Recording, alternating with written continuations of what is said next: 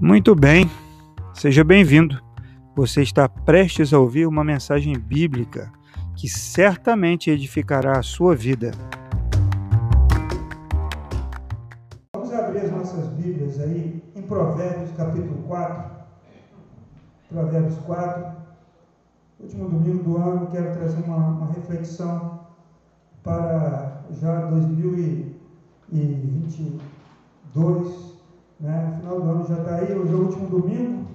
Muitos estão já se preparando para a virada do ano. Tem pessoal que acredita na cor da roupa, tem pessoal que acredita no pulinho das sete ondas, tem pessoal que tem, tem misticismo de tudo que é lado, né?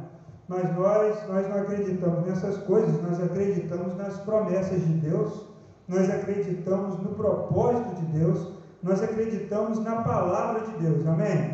Então você pode usar roupa da cor que você quiser, você pode usar, pular quantas ondas você quiser, nada vai mudar para você se você não pular onda nenhuma.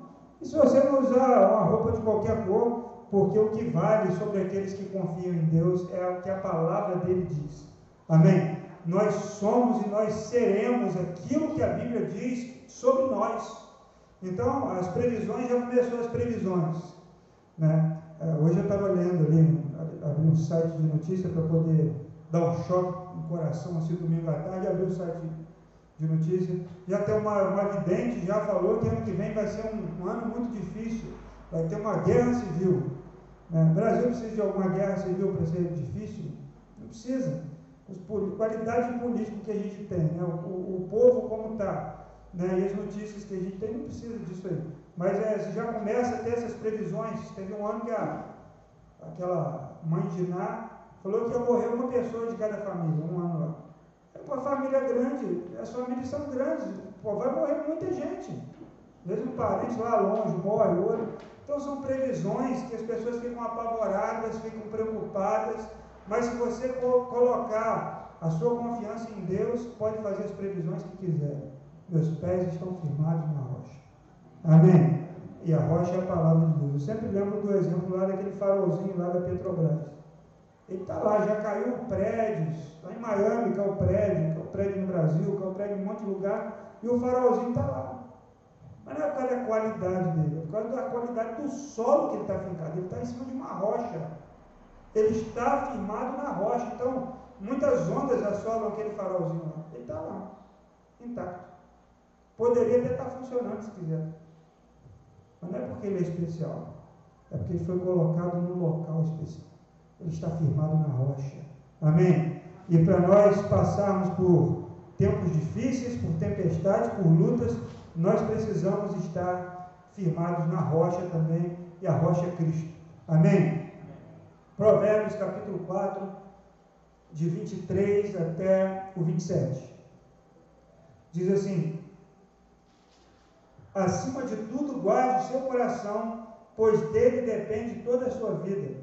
Afaste a sua boca, da sua boca as palavras perversas. Fique longe dos seus lábios a maldade. Olhe sempre para a frente, mantenha o olhar fixo no que está diante de você. Veja bem por onde anda. Os seus passos serão os seus passos serão seguros. Não se desvie nem para a direita, nem para a esquerda afaste os seus pés da maldade. Aqui nesse texto, irmãos, nós temos aqui quatro, quatro conselhos, quatro apontamentos aqui do, do, do Salomão, que escreveu o livro dos Provérbios, para a gente ter um ano abençoado. Amém? Você não vai precisar fazer nenhum tipo de simpatia dia 31 se você seguir as dicas que estão aqui na Bíblia. Então, fica tranquilo que se seguir a palavra vai dar tudo certo. Não tem como dar errado. Né? Então, a, a, o primeiro conselho que ele dá aqui é guarde o seu coração. É, guardar o coração aqui, o, o coração para nós hoje, a pessoa fala assim, eu te amo, eu estou falando de todo o meu coração. Para nós, né, os ocidentais, o coração é a, a sede das emoções. Mas naquele tempo bíblico, a sede das emoções era tudo que está aqui, ó. Então, quando a pessoa ia dar uma declaração de amor para a mulher, falava assim: Nossa, quando eu te vi, os meus intestinos se remexeram todos, porque é tudo que está aqui dentro. Mas o coração é a sede da sabedoria. e não das emoções. Quando ele fala do coração, do seu coração procedem as fontes da vida, é porque o coração aqui ele não está relacionado com as emoções, mas ele está relacionado com a sabedoria. E sabedoria era a aplicação da palavra. Uma pessoa sábia era uma pessoa que conhecia Deus. Era diferente de uma pessoa que tinha é, é, conhecimento, que era inteligente. Tem uma diferença entre ser sábio e ter conhecimento. Ser sábio, nos tempos aqui no livro de Provérbios, era alguém que conhecia Deus, que buscava Deus. E aqui ele diz: guarde o seu coração. Né? E nosso, nosso coração, os nossos sentimentos, a nossa vida, ela fica tão exposta nesse tempo. Né? Então, guardar aqui é no sentido de proteger. Proteger. Proteger da, das más influências. Fechar as portas para as setas do diabo, que vem afetar e tirar realmente a, a condição de, é, de você decidir. A condição de você olhar e ter discernimento, muitas vezes, é tirada por causa dos ataques que nós recebemos no coração. Né? Que não são os ataques cardíacos, mas os ataques espirituais na nossa, na nossa fonte principal. Então, o coração é aquele lugar que lá, numa, quando um país estava sendo invadido, era onde eles protegiam mais. Era onde não podia chegar de jeito nenhum. Então, todo exército de uma nação protege aquele lugar. E o nosso coração deve ser protegido. Abre em Provérbios, capítulo 23, verso 26. Provérbios 23, verso 26. Diz assim: Meu filho, dê-me o seu coração, mantenha os seus olhos em meus caminhos. Irmãos, nesse texto aqui, ele está pedindo, quem? No caso aqui é uma figura do Pai, ou seja, uma figura de Deus pedindo, meu filho, me dê o seu coração. E no caso aqui ele está falando sobre o relacionamento, sobre a cova aberta por uma prostituta que rouba as emoções da pessoa, que tira a sabedoria. Ele está dizendo: me dê o seu coração. Então não tem nada melhor para você fazer com o seu coração do que entregá-lo a quem pode cuidar dele melhor. Aquele que zela por nós é Deus, e aquele que cuida do nosso coração da melhor forma é Ele. E aí, Mateus 6, 21, Jesus disse assim: Onde está o seu coração? Ali também estará o seu tesouro. Onde você tem colocado o seu coração?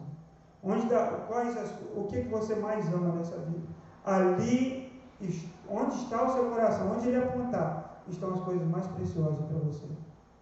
Então, é, primeira coisa em 2022 que você precisa seguir aqui, segundo Salomão, é guardar o seu coração.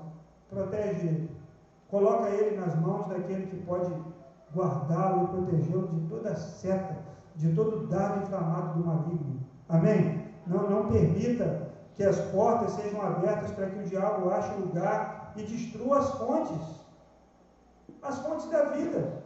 Quando eles queriam sitiar uma cidade e, e, e, e oprimir o povo, o que, que eles faziam? Eles, eles fechavam a cidade de forma que aqueles homens e mulheres não podiam sair dos muros para chegar à fonte de água.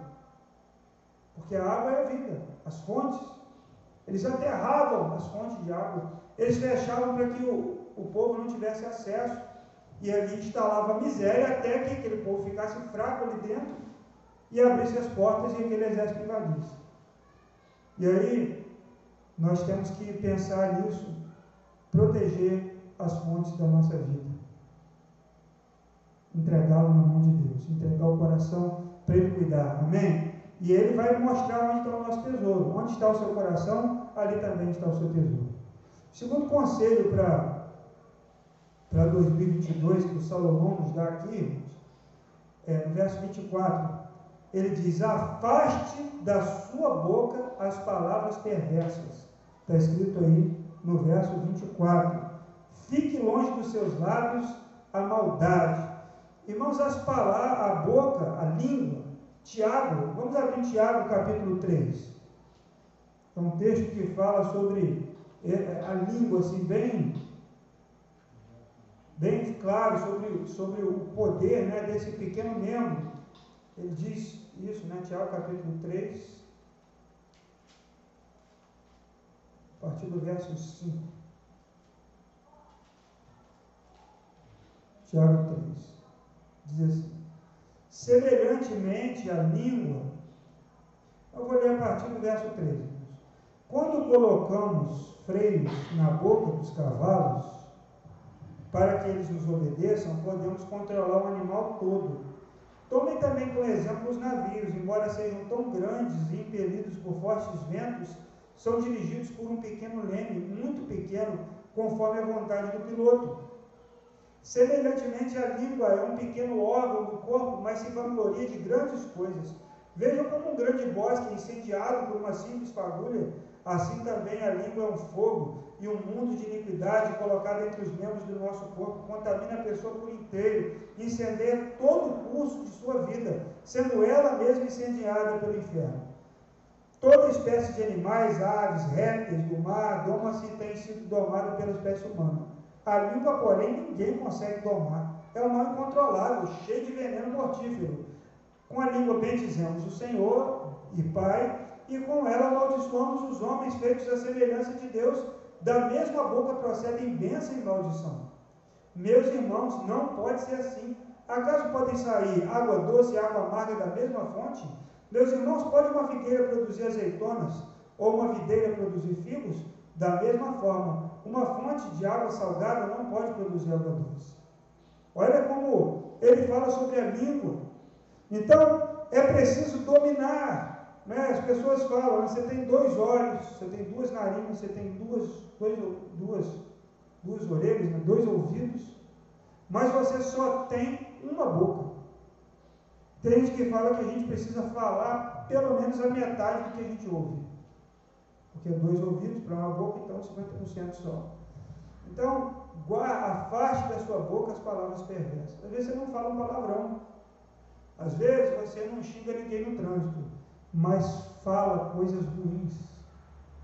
Sai da sua boca a murmuração, sai da sua boca uma palavra que não abençoa, sai da sua boca é, palavras que não edificam. E aí a Bíblia diz que, que saia, Efésios, né? Qual Efésios? Efésios, qual versículo fala? Sai da sua, sai da sua boca nenhuma palavra torpe, a não ser que seja boa para edificação. A nossa palavra ela tem que ser, é, é, a Bíblia fala que é como um sal. Ela faz, o sal faz diferença, não faz? Então as palavras que saem da nossa boca, elas devem ser palavras abençoadas. Veja aí Provérbios 15, 23. Provérbios capítulo 15, verso 23.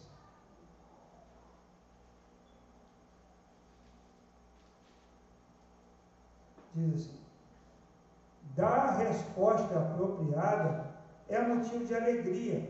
Como é bom um conselho na hora certa. Olha só que, que, que, que coisa boa sobre palavras, né? Provérbios 25, 11.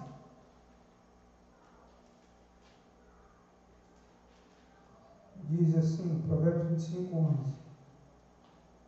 A palavra proferida no tempo certo é como frutas de ouro incrustadas numa escultura de prata.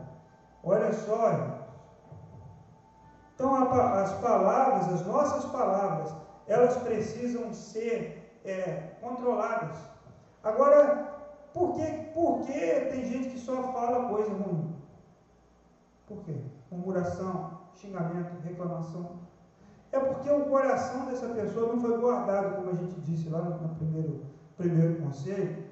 E aí Jesus falou em Mateus 12, 34, que a boca fala do que há em abundância no coração. A boca fala do que o coração está cheio. Se o seu coração está cheio de porcaria, de lixo, de coisas ruins, de más notícias, o que, vai sair da sua boca?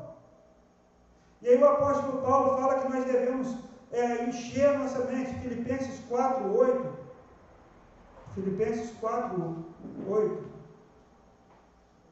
O apóstolo Paulo diz assim: Finalmente, irmãos, tudo que for verdadeiro, tudo que for nobre, tudo que for correto, tudo que for puro, tudo que for amável, tudo que for de boa fama, se houver algo excelente ou digno de louvor, pensem nessas coisas. Então, como a gente coloca coisa boa no coração? Serve um pendrive? Seria bom se fosse um pendrive. Eu vou substituir que está tudo de ruim no meu coração. Eu vou colocar um pendrive aqui só com coisa boa. Bota o pendrive na costela e aí muda tudo. Mas não é assim que funciona. As coisas têm que entrar pela, pela mente. Então, o que você anda pensando, o que você anda lendo, que música que você está ouvindo, com quem que você está conversando, isso tudo vai entrando e vai formando o banco de dados do seu coração. E esse banco de dados vai determinar o que sua boca fala, vai determinar o que você pensa, vai determinar como você lê a Bíblia, como você se relaciona com o mundo ao seu redor. Então, nós precisamos cuidar do que entra. Paulo diz: pensem nessas coisas. E segunda forma de, de mudar né, o pensamento, ele fala no verso 9, de colocar coisas boas aí para dentro. Né? Ponham em prática tudo que vocês aprenderam, receberam e ouviram de mim. E viram em mim. E o Deus da paz estará com vocês. Colocar em prática. Ouvir e também praticar. Servir, amar, perdoar. Então, você quer ter uma, um jeito de falar diferente? Precisa então colocar coisas diferentes para dentro do seu coração, para dentro de você. Porque a boca fala o que está cheio no coração. E em Provérbios 16, 23, Provérbios 16, 23.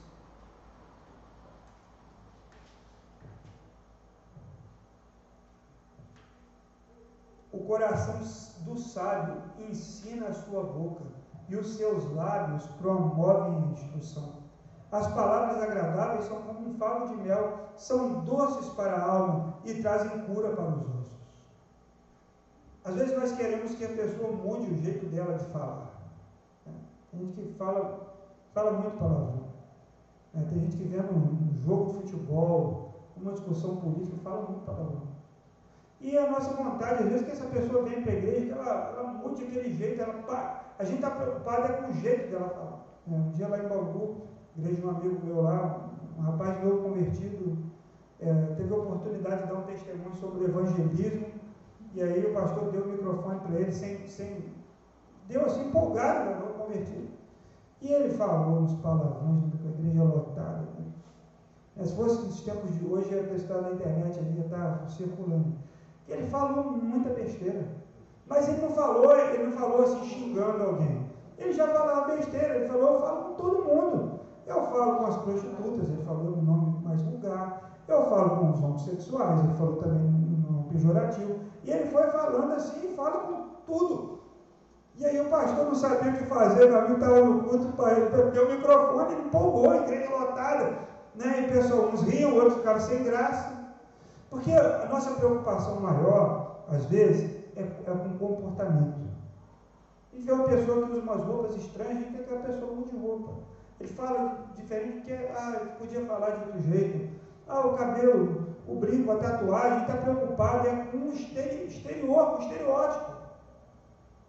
Deus não se preocupa com isso. O que Deus quer? Deus quer que a pessoa mude o coração e a partir da mudança no coração, o exterior vai mudando. Determinadas coisas que não incomodavam passam a incomodar, porque aquele coração está sendo transformado. Então o coração transformado passa a ensinar a boca e a água. Não posso falar dessa forma. Eu não posso usar essas palavras. Isso aqui não dá certo. Isso não agrada a Deus, essa roupa, ou esse brinco, ou esse cabelo azul. Deus não está nem preocupado.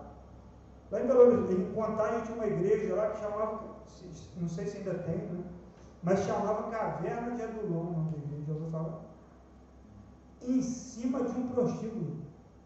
Igreja, prostíbulo embaixo. E o pessoal subia lá para pedir aconselhamento do pastor. E o pastor, eu conheci, ele era assim, muito, muito, muito simples, assim, as pessoas confiavam nele. Aí um dia foi um rapaz lá que estava numa, tava numa crise. Ele estava brigando muito com outro rapaz que era, morava com ele. Né? Aí ele falou, pastor, não sei o que fazer, não sei o que fazer, porque a gente está brigando tanto. Aí o pastor perguntou assim, você já orou para saber se esse rapaz é a vontade de Deus para a sua vida? Não, pastor, você sabe que eu não pensei nisso? Não orei, você devia orar. Começou a orar. Porque não é normal ter tanta briga, não é? E aí o rapaz começou a orar. E o rapaz passou a semanalmente conversar com o pastor, o nome dele é Lívio. Lívio. Começou a lá falar com o pastor Lívio que ele estava assim orando, mas ele estava sentindo que aquilo estava errado mesmo. Não estava certo, não. Mas não era porque o rapaz. É, é, é porque não tinha que ter um homem. No final, a conclusão foi que ele não tinha que ter um homem. Falou, isso não é, não é possível que isso agrade a Deus, né? O que, que a Bíblia fala? Ele perguntava para o pastor o que, que a Bíblia falava sobre aquilo. E no final das contas, aquele rapaz deixou aquela vida que ele percebeu que não era aquilo que Deus queria para a vida dele. De um pastor que não mandou ele embora. De um pastor que acolheu. Você imagine, né? Alguém chega aqui e fala, não sei se esse homem é um homem da minha vida, estou com problema. Ah, nossa cabeça falou, mas isso é pecado. Ele, não, ele falou assim, você já orou sobre isso? E ele foi acolhedor e no final das contas o rapaz orou e descobriu que Deus não queria aquilo para a vida dele, mas não era aquele homem, era aquele tipo de vida. Então o coração vai sendo transformado. Ele contou uma história de um outro que ele ia fazer discipulado com o rapaz, e o rapaz gostava de, de queimar um beck, né?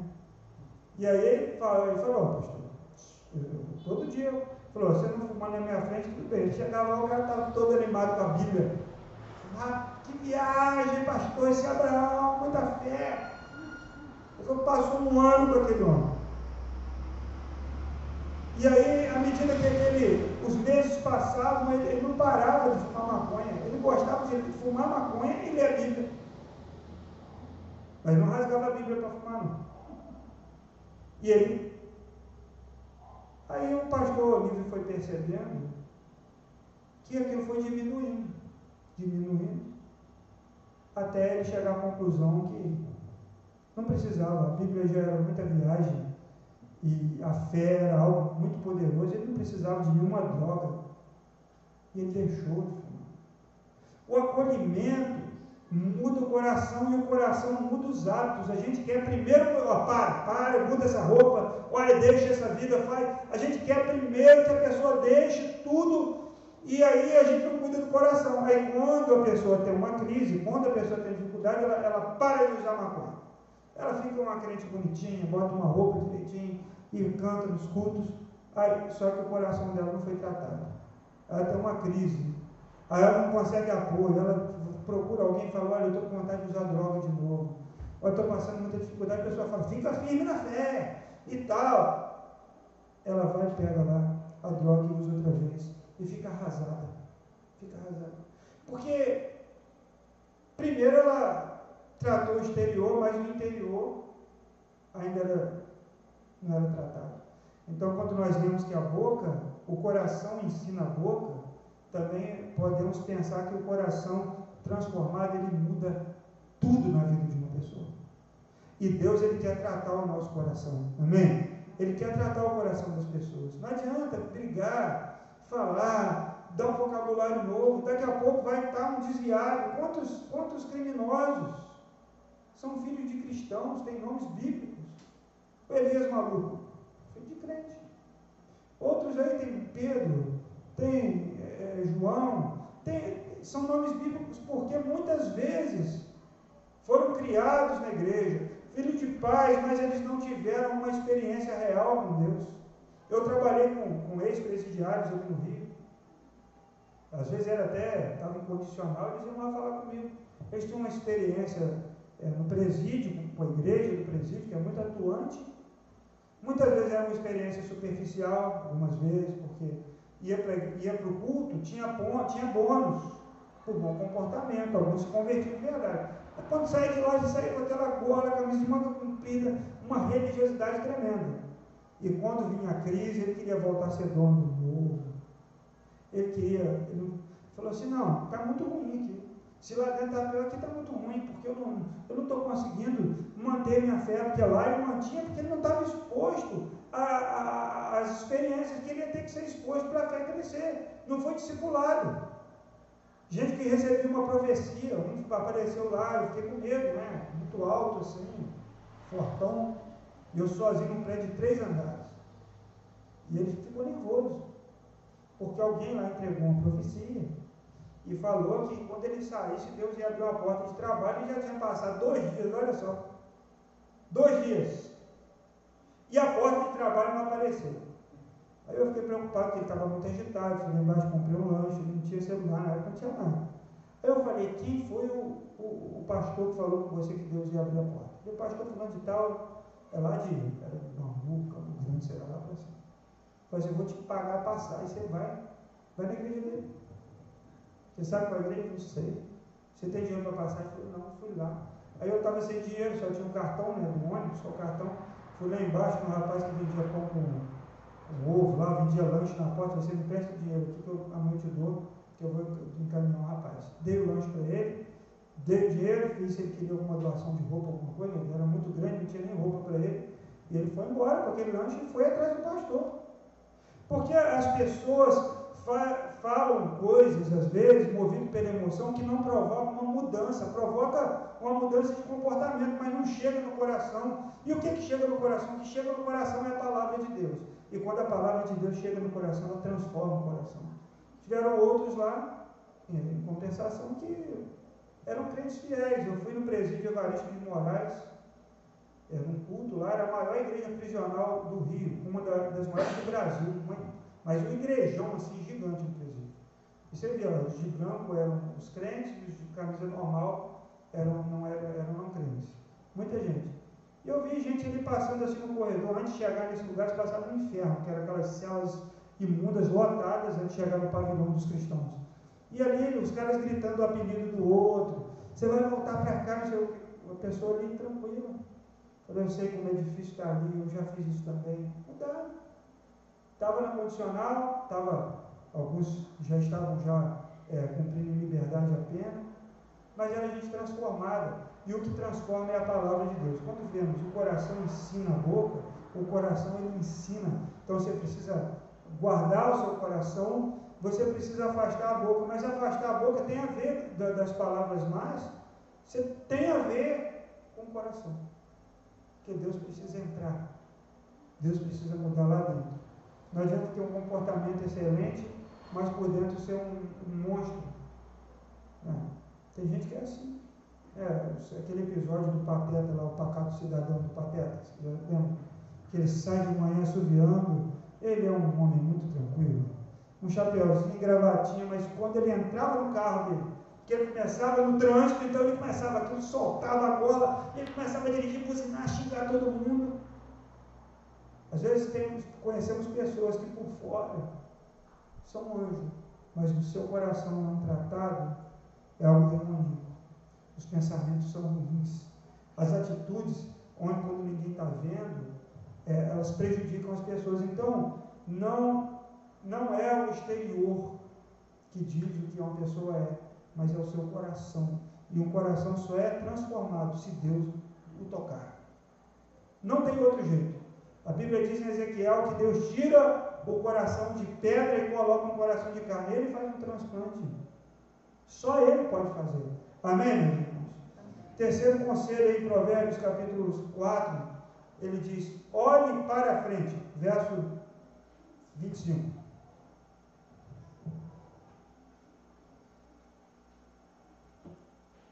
Olhe para frente, mantenha o olhar fixo no que está diante de você é, você precisa prestar atenção quando você estiver caminhando, pilotando. Às vezes você está dirigindo uma bicicleta, dá uma distraída, né? cai no buraco, bate no poste, você não pode. Você distrai. Você anda de bicicleta, aí você vai na contramão, às vezes com os carros, você vê assim, de cada 10 carros, às vezes uns 6 as pessoas fazem assim no celular volta dirigindo. Olha aqui. E às vezes é esse tempo que as pessoas tiram o olhar daqui para colocar aqui é o tempo de um acidente. E aí não, não, sabe o que aconteceu, como é que foi, e aí acidentes graves acontecem porque as pessoas não olham para frente, as pessoas desviam, desviam a sua atenção. Na vida espiritual também nós precisamos estar atentos para onde estamos indo, por onde estamos caminhando. Não podemos perder o nosso objetivo. Onde eu quero chegar, para onde estou indo, qual é a referência. Uma vez, aliás, algumas vezes eu fiquei perdido né, na, na, lá na Chapada, lá em Minas, e uma vez foi assim, peculiar, perdido, não deu para continuar a viagem não. A gente perdeu, perdeu, perdeu, chegou um momento, aí eu peguei um estradão no alto assim, vi uma luz lá longe. Falei, deve ser uma cidade, ou Itamarandiba, ou Senador Mondestino Gonçalves, que era outra cidade. Falei, vou, vou seguir essa luz. Só que chegou um lugar que tinha luz para lá e tinha um cruzilhado. Eu podia voltar igualzinho no meio da chapada. A gente parou lá para dormir, tem até uma foto lá. Eu dormi no teto do carro, um outro rapaz dormiu no capô, duas moças na variante, né, dormiram ali atrás naquela parte da variante, um dormiu no meio e outro no banco. Estava todo mundo no mesmo carro. E aí passamos a noite aqui no meio da, daquela, daquele cerrado ali na Chapada. O que estava sendo referência para nós ali, para mim, que estava dirigindo, era a luz. Né? Mas essa não deu certo, porque eu, não, eu decidi não prosseguir.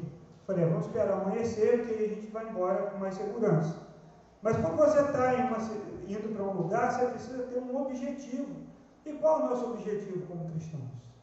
Hebreus capítulo 2, verso 2 ele diz que nós devemos manter os nossos olhos fixos em quem? Em Jesus, em Cristo, deixando todo embaraço, todo o peso do pecado e olhar fixo para Jesus. Jesus é a nossa referência, irmãos, amém? Existem homens de Deus, existem mulheres de Deus, profetas, pastores, apóstolos, gente que você olha, é uma bênção e deve ser referência também onde vive, mas a nossa referência número um é Cristo, amém? o nosso alvo não é ser parecido com alguém aqui na terra.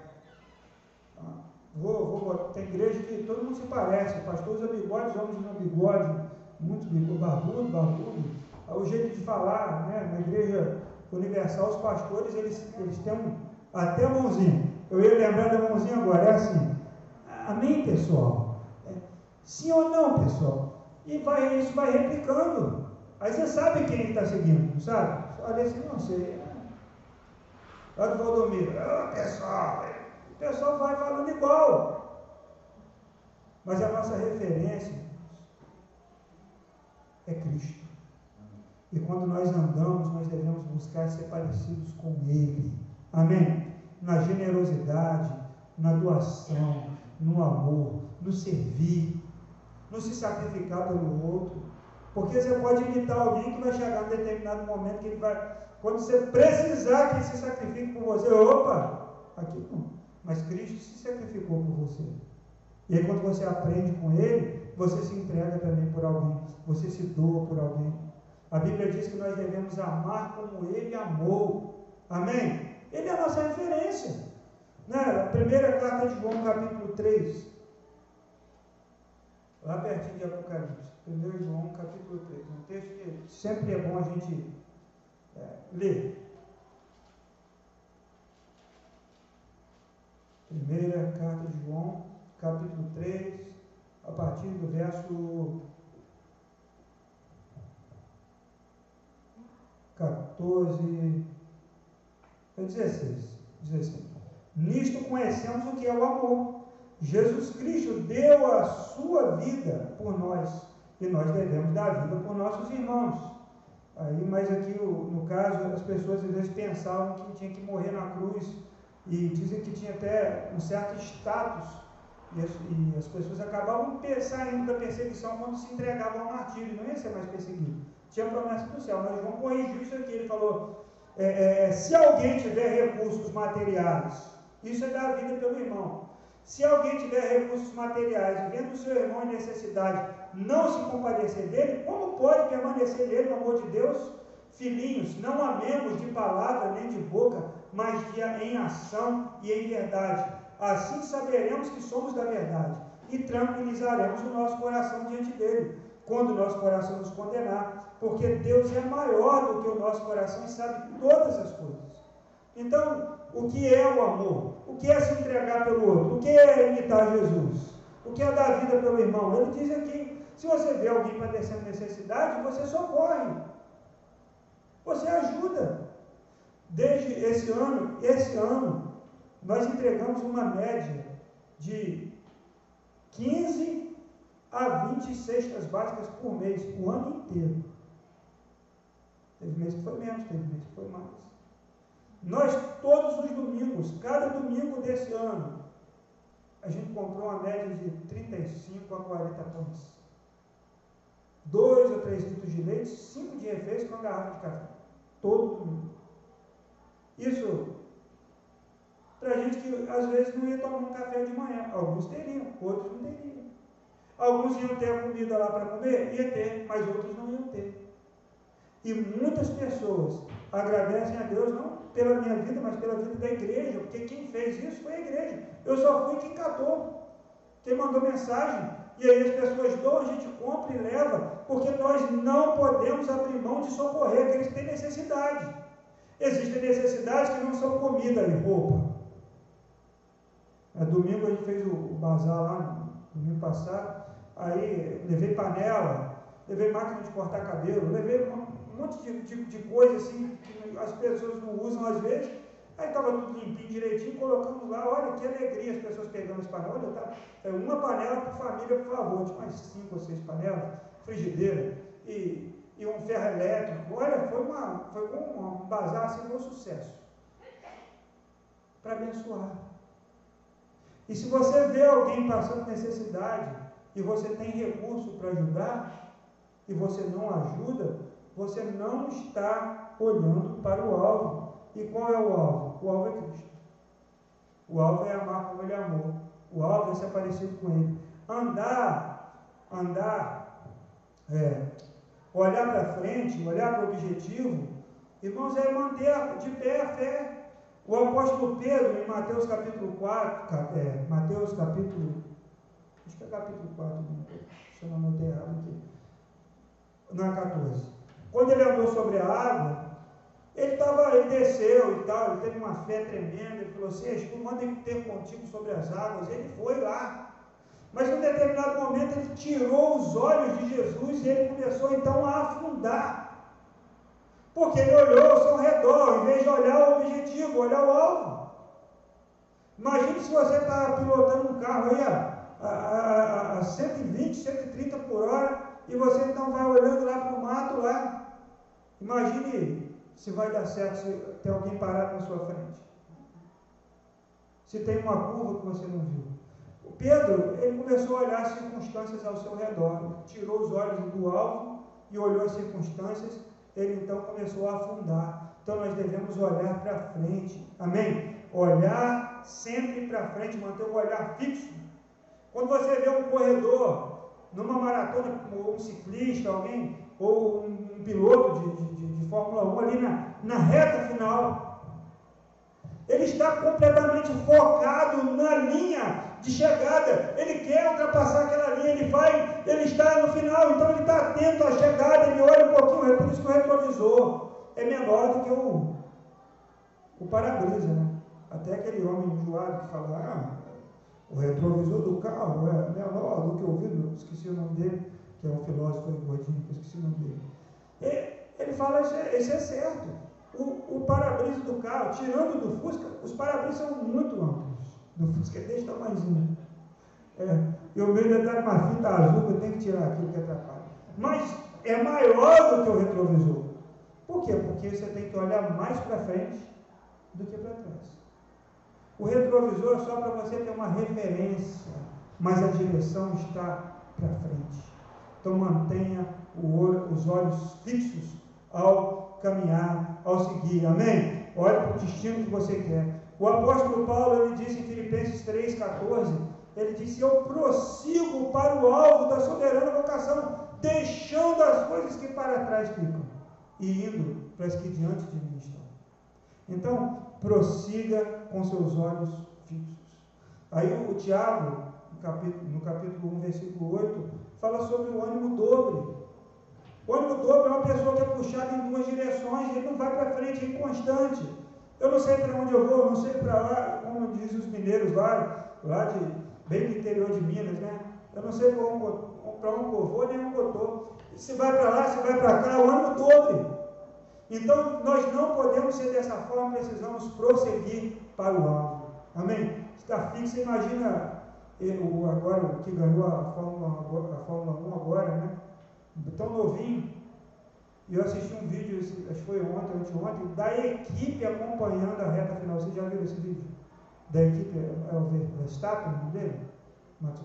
A equipe balançava assim junto com ele e levantava a cabeça. E, e todo mundo ali fixo naquela tela que estava vendo o que estava acontecendo lá no carro dele, acompanhando a corrida, todo mundo junto. E qual era o objetivo daquela, daquela equipe? Era o objetivo daquele piloto, que era vencer aquela corrida. Ele podia parar para levantar a bandeirinha antes. Tem prova que o pessoal comemora antes da chegada, você já viu isso?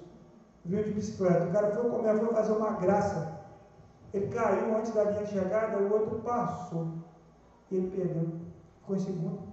Porque ele comemorou antes da hora. Ele caiu ali e. Então não perca o foco. Amém? Em último lugar, meus irmãos, verso 26 de Provérbios 4. Ele diz: Veja bem por onde anda, e os seus passos serão seguros. Não se desvie, nem para a direita, nem para a esquerda. Afaste os seus pés da maldade.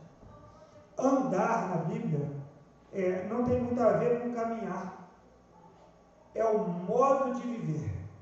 Pedro diz: Nós devemos andar como ele andou. João também diz: Nós devemos andar, fazer como ele fez.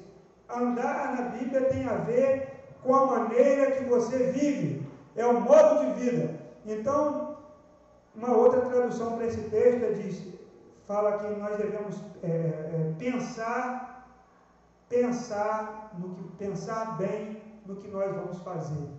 Ou seja, não devemos ser precipitados, não devemos tomar decisões precipitadas. Provérbios capítulo 14, verso 29.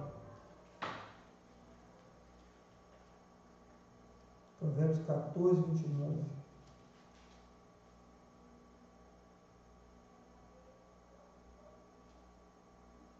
O homem paciente dá prova de grande entendimento, mas o precipitado revela insensatez. Irmãos, não podemos de maneira nenhuma ser precipitados. Aqui veja como veja por onde anda, a maneira que você anda, é a maneira que você vive. Seja paciente, demore para tomar uma decisão, mas tome uma decisão certa.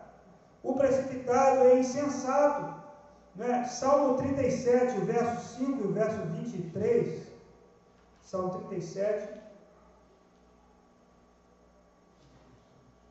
o verso 5 e o verso 23 também.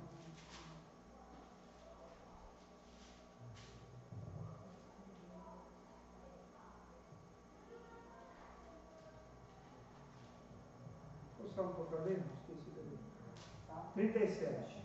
37. Verso 5. Entregue o seu caminho ao Senhor, confie nele e ele agirá. Ele deixará claro, como alvorada, o que é justo, e como o sol do meio-dia, que você é inocente. Descanse no Senhor, aguarde por Ele com paciência, não se aborreça com o sucesso dos outros, nem com aqueles que maquinam o mal. Verso 23. O Senhor firma os passos do homem, quando a conduta dele o agrada. Ainda que tropece, não cairá, pois o Senhor o toma pela mão. Já fui jovem, e agora sou velho, mas nunca vi o justo desamparado, nem seus filhos mendigando o pão. Amém? É, confie no Senhor. Ele agirá. Não tenha pressa. Não corra. Não se apresse. Não, não tome uma decisão de qualquer maneira, mas confie que Ele vai agir. Eu acho que é o Salmo 40 que fala: Esperei com paciência no Senhor. Espere com paciência. Fique tranquilo, verso 1 diz aí, verso Salmo 40, coloquei toda a minha esperança no Senhor, e Ele se inclinou para mim. Ele ouviu o meu grito de socorro. Então, espere com paciência no Senhor. Vai chegar o momento, vai chegar a hora, viva confiante no Senhor. Amém? Viva confiando que Ele sempre vai fazer o melhor. Como eu disse aqui no início do culto, às vezes é difícil a gente entender o todo olhando só um pedaço. Né? Aqui tem dois quadros da, da mãe do Vitor, ela pintou, e tem a, a mãe da Paula que é, faz crochê, tricô.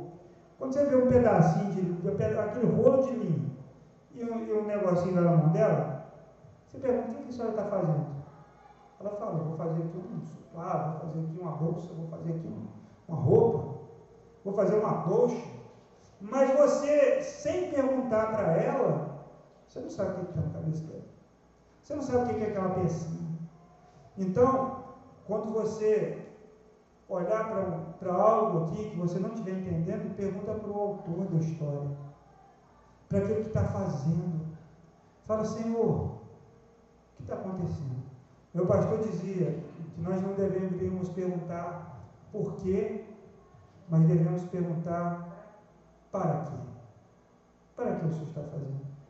Qual, em que o Senhor quer usar? Em que direção o Senhor quer me levar? É, em que o Senhor quer ser glorificado? O Senhor quer usar a minha vida? O Senhor quer usar essa circunstância? O Senhor quer me transformar? Saiba de uma coisa: Deus pode usar qualquer circunstância para glorificar o nome dele através de você e através de mim. Às vezes, irmãos, é a situação. O corte, o corte não é bom. Você olha, não, não consegue entender. Você olha o avesso, você olha aquele pedacinho de, de coisa sendo feita, você olha as primeiras pinceladas. Eu gosto de ver esses vídeos né, de, de pintura, de, de ferramenta. O pessoal começa a pegar um, um pedaço de, de, de, Tem uns que jogam um balde. Você já viu um pintor que joga um balde, uma tela, joga um balde. De repente, começa a passar um pincel, aí joga um outro negócio assim. Daqui a pouco, tem uma pintura lá. O que é aquilo saiu lá? Está na cabeça dele. Mas eu não sabia. Quem estava acompanhando não sabia. Um dia eu parei, eu trabalhava no centro do Rio, ficava acompanhando aqueles artistas de rua que ficam pintando, em Fortaleza também vi. O cara começa a, no azulejo. Aí passa o papel, tira a tinta. E bota outra tinta, e passa o papel. Daqui a pouco ele pega o dedo dele.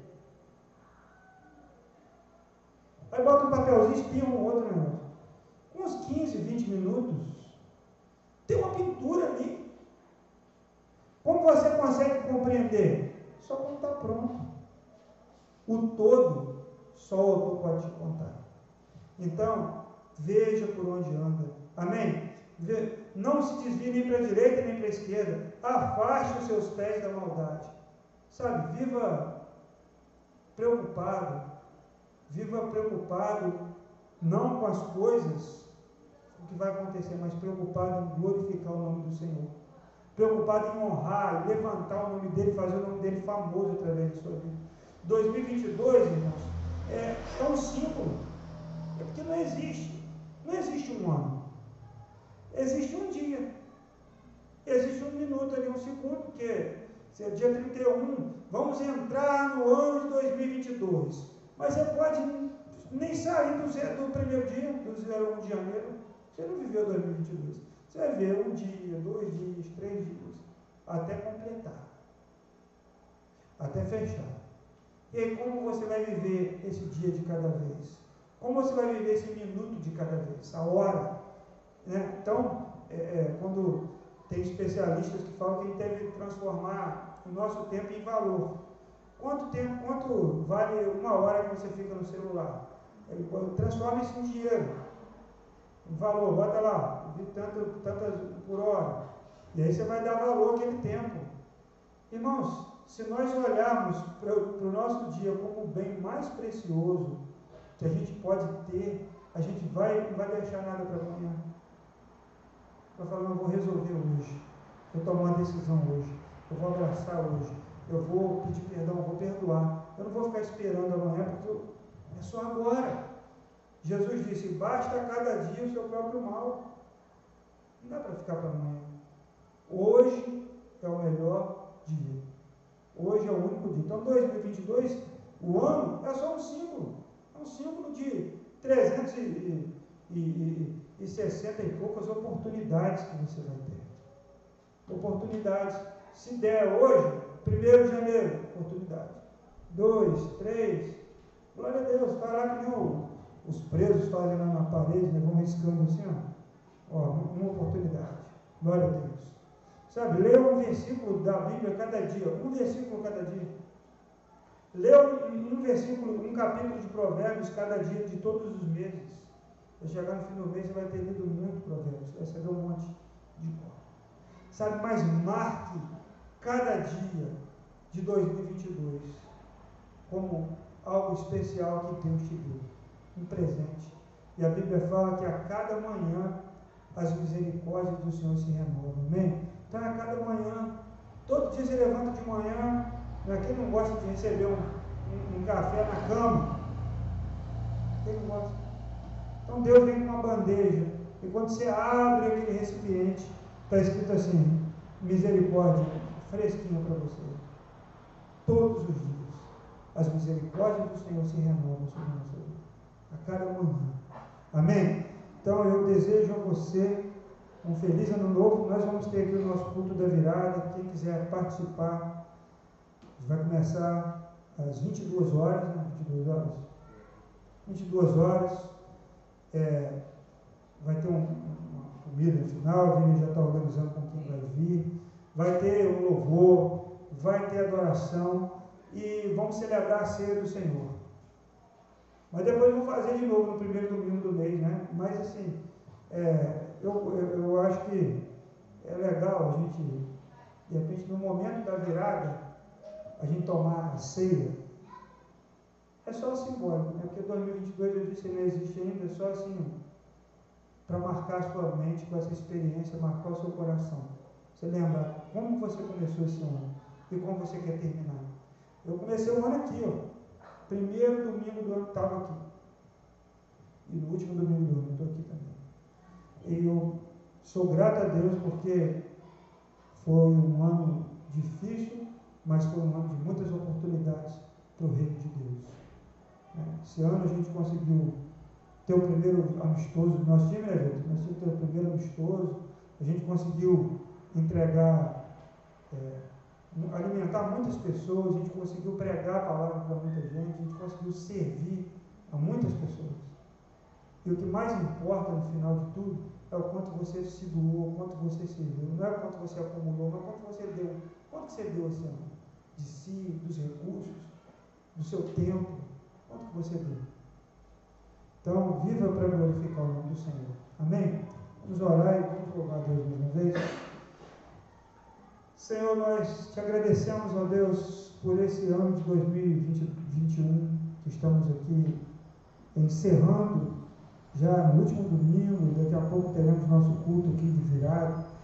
Senhor, nós te agradecemos porque nós chegamos até o dia de hoje com nosso coração grato, com nosso coração cheio do Senhor, com nosso coração, ó Deus, inundado pela graça, pelo cuidado, pela presença do Senhor.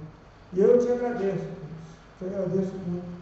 Peço ao Senhor que abençoe cada família aqui representada, que possam, possamos, ó Deus, levar para nossa casa, levar para o ano de 2022 que vai começar, esses princípios que nós vemos aqui na Sua palavra.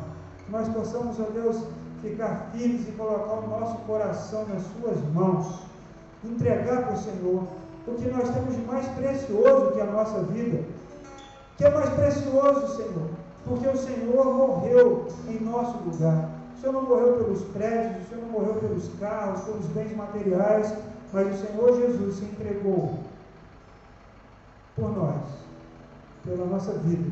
E nós te entregamos, ó Deus, o nosso coração, para que o Senhor guarde e nos ajude, em nome de Jesus. Amém. Amém. Vamos adorar nosso Deus.